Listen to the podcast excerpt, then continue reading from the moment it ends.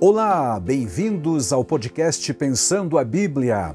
Eu sou o pastor Claride Matos e quero te convidar para mais uma vez meditarmos na Palavra de Deus. Estamos falando nos últimos episódios e nos próximos também a respeito de do livro do profeta Ezequiel. Alguns destes temas maravilhosos nos 48 capítulos, pelo menos baseado em 16 deles, falaremos até o final do ano em algumas em alguns minutos a respeito de temas subtraídos ou melhor, retirado, retirado deste famoso livro. Hoje nós leremos o capítulo 7 e o versículo 2 do profeta Ezequiel, que nos traz o seguinte: Ó tu, filho do homem, assim diz o Senhor Deus acerca da terra de Israel: haverá fim. O fim vem sobre os quatro cantos da terra. Aleluia. Amém.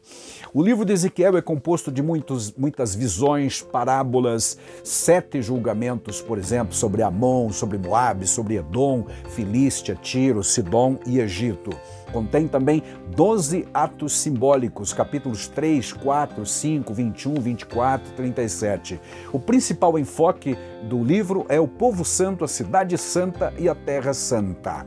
O fim vem, como lemos aqui, é uma das profecias mais fortes do livro a respeito da, do juízo de Deus, da ira de Deus que será derramada sobre o povo, melhor, será permitida, porque Deus estará como que, por assim dizer, usando um estrangeiro, um rei estrangeiro, Nabucodonosor, para efetivar o julgamento de uma nação pervertida, perversa, que está em pecado há muitos anos, séculos na verdade, e que muitos profetas fizeram de tudo para eh, tentar converter essa nação, madrugando, diz lá no, no livro do profeta Jeremias, falando a palavra de Deus, tentando impactá-los, trazê-los de volta para o caminho da santidade, mas eles não quiseram e por consequência disso, meus queridos, eles estão agora sofrendo as punições devidas e justas por parte de Jeová. Porque, como diz a Bíblia Sagrada, aquilo que o homem plantar, isto mesmo ele colherá.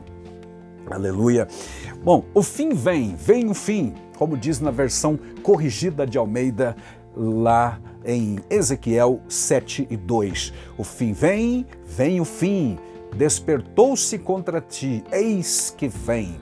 A mensagem principal do capítulo 7 de Ezequiel é de juízo, então, sem misericórdia, pois todo o tempo necessário havia sido dado ao povo que persistiu, infelizmente, em pecar desavergonhadamente. Mas algumas perguntas nos surgem, meus amados, lendo esse texto, especialmente a frase: o fim vem. Perguntas uh, são as seguintes: qual o fim que virá? O fim do que virá? O que significa o fim que vem? O fim do que mesmo que virá? Há sempre uma noção de que tudo neste lado da eternidade, debaixo do sol, como diz o Salomão, no nosso aqui e agora, realmente é transitório, é passageiro e efêmero, ou seja, um dia terá fim. O fim pode ser em nossas experiências humanas, sim, relativo e até mesmo simbólico e não real, mas há sim um fim real e final profetizado na Bíblia Sagrada. O texto que nós lemos fala de um fim sobre, por exemplo, a terra de Israel mas também um fim sobre os quatro cantos da terra. E há quem entenda que esse juízo, portanto, não se referia apenas, que essa profecia, aliás, não foi endereçada apenas, não foi endereçada apenas a Israel, mas a todas as nações que também estão em pecado até hoje e precisam se converter enquanto indivíduos para eh, então evitar um tal juízo sobre suas vidas.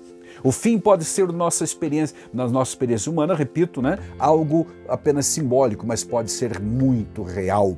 Existe uma mensagem do Senhor que resume esta verdade, onde ele próprio diz: Eis que farei novas todas as coisas, o que denota um fim para o atual estado de coisas. Não há dúvida de que haverá um fim e até mesmo pessoas do mundo, pessoas da ciência, admitem que este mundo realmente não é eterno e que um dia o fim chegará.